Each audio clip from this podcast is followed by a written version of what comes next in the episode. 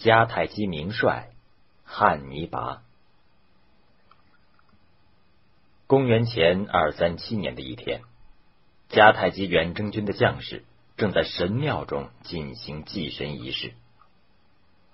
一名九岁的英俊少年跟着一位名叫巴尔卡的将军来到了祭台前。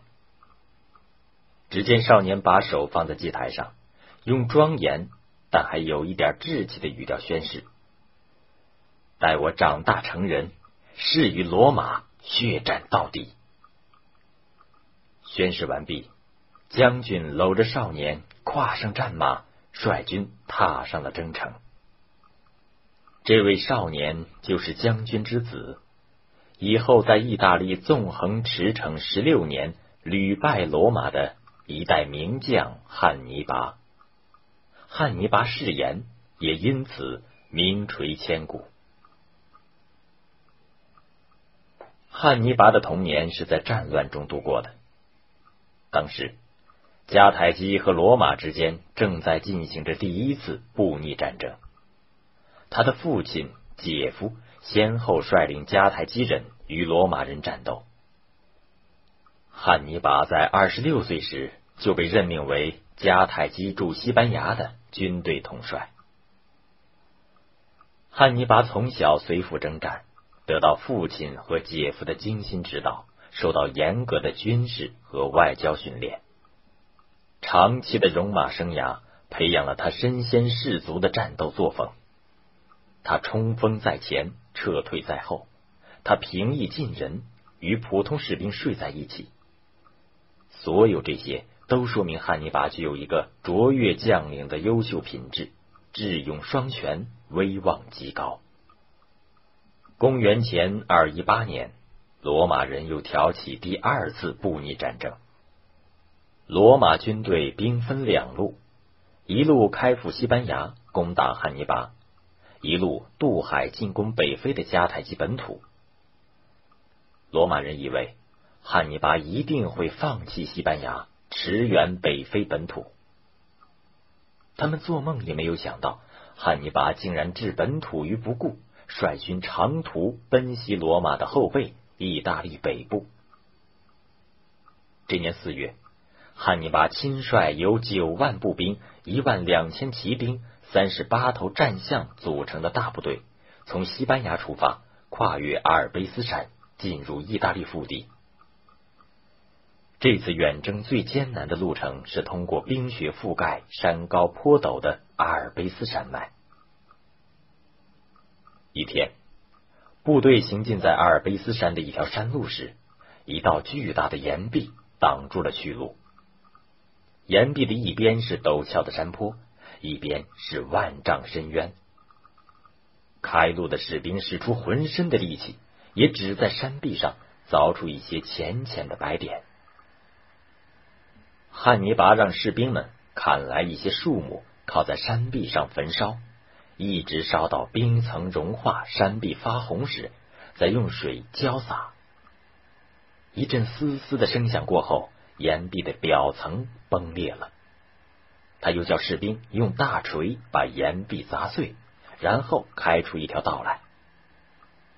这条穿越阿尔卑斯山的通道，后来被人称为汉尼拔通道。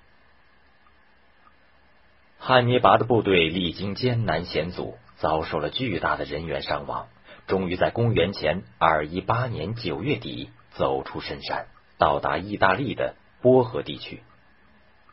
这时，他的部队只剩下两万步兵、六千多没有马的骑兵和一头战象了。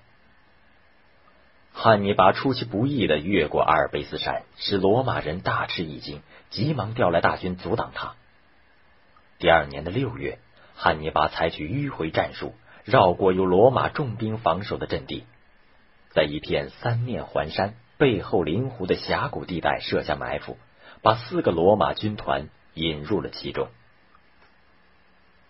接下来的战斗中，三万罗马军队被包围在湖边，趁着清晨的浓雾，埋伏在附近的迦太基士兵杀了出来。不到三个小时，战斗便结束了。罗马士兵几乎被全歼，这就是有名的特拉西美诺湖之战。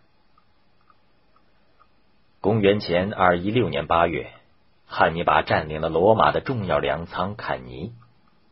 八月二日，著名的坎尼之战爆发，这是西方古代史上最著名的战例之一。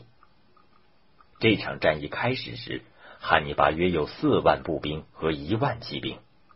因为在异国他乡长期奔波，这些部队已是疲惫之师。而罗马人有八万步兵和六千骑兵，都是精锐之师，并且休整了很长时间，斗志旺盛。但这并不能阻止汉尼拔赢得胜利。汉尼拔精心布阵，正中是两万名老弱步兵，排成半圆形，突出的一面对着敌人，两旁才是战斗力强的步兵。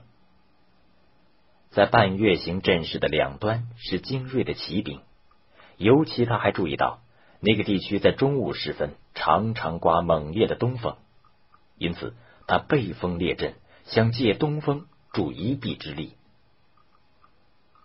罗马人则按传统方式布阵，将八万步兵排成七十列，以密集的队形摆在中央，两旁配置骑兵。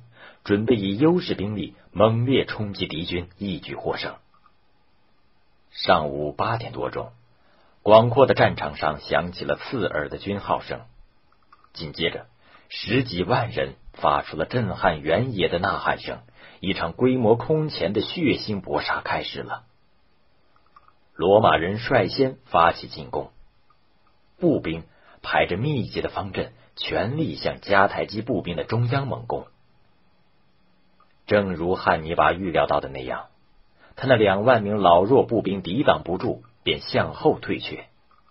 这样，半圆形的阵势弯了进去，原来突向罗马人的部分开始变成凹进的了。罗马人越是前进，迦太基兵马越是从两侧向内收缩。这正是汉尼拔的计谋，让罗马人往口袋里钻。当罗马人钻进口袋里一定深度时，汉尼拔又指挥他的精锐步兵和骑兵迅速挤压敌军的两翼。时近中午，汉尼拔期待的东风果然刮起来了，风势猛烈，尘土漫天。口袋里的罗马人迎风作战，被沙土迷住了眼睛，既不能躲避敌人的武器，又不能准确的砍刺敌人，而且彼此互相碰撞。顿时阵势大乱，而迦太基人由于背对东风，借助风势大量杀伤敌人。这时，汉尼拔的骑兵已经完成对敌人的包围，把口袋扎紧。被围住的罗马军队人数众多，但被挤成了一团，中间的军队没法发挥力量，而边上的队形也被冲乱。穿甲带盔的重装步兵失去了轻装步兵的保护。这些罗马军的主力顿时成了让汉尼拔军砍杀的羔羊。战役的结果令人难以置信：八万罗马大军几乎被全歼，执政官鲍鲁斯战死，而汉尼拔总共只损失了六千人。据说，汉尼拔从敌人手指上收集的金戒指就有三斗之多。汉尼拔在意大利南征北战十五年，一次又一次的战胜了罗马，从来也没有失败过。但是始终没有把罗马征服。由于缺乏攻城的器械，他也没有进攻过罗马城。年复一年，汉尼拔的处境越来越困难。他得不到迦太基本土的支援，部队越来越少了。公元前二零二年，汉尼拔与罗马人在扎马城附近展开决战，他有生以来第一次，也是最后一次被击败了。迦太基被迫付出大笔黄金作为赔款，所有的战舰除保留了十艘外，一概交出，割让西班牙等所有属地。第二次布匿战争就这样结束了。迦太基从此不再是强国，而成为罗马的一个附属国。罗马人并不放过汉尼拔，要迦太基人把他交出来。汉尼拔被迫从非洲逃到了亚洲。然而，冷酷的罗马人继续追捕他，向敢于收留他的一切国家发出战争威胁。公元前一八七年，走投无路的汉尼拔宁死不肯做俘虏，在一个山洞里服毒自尽。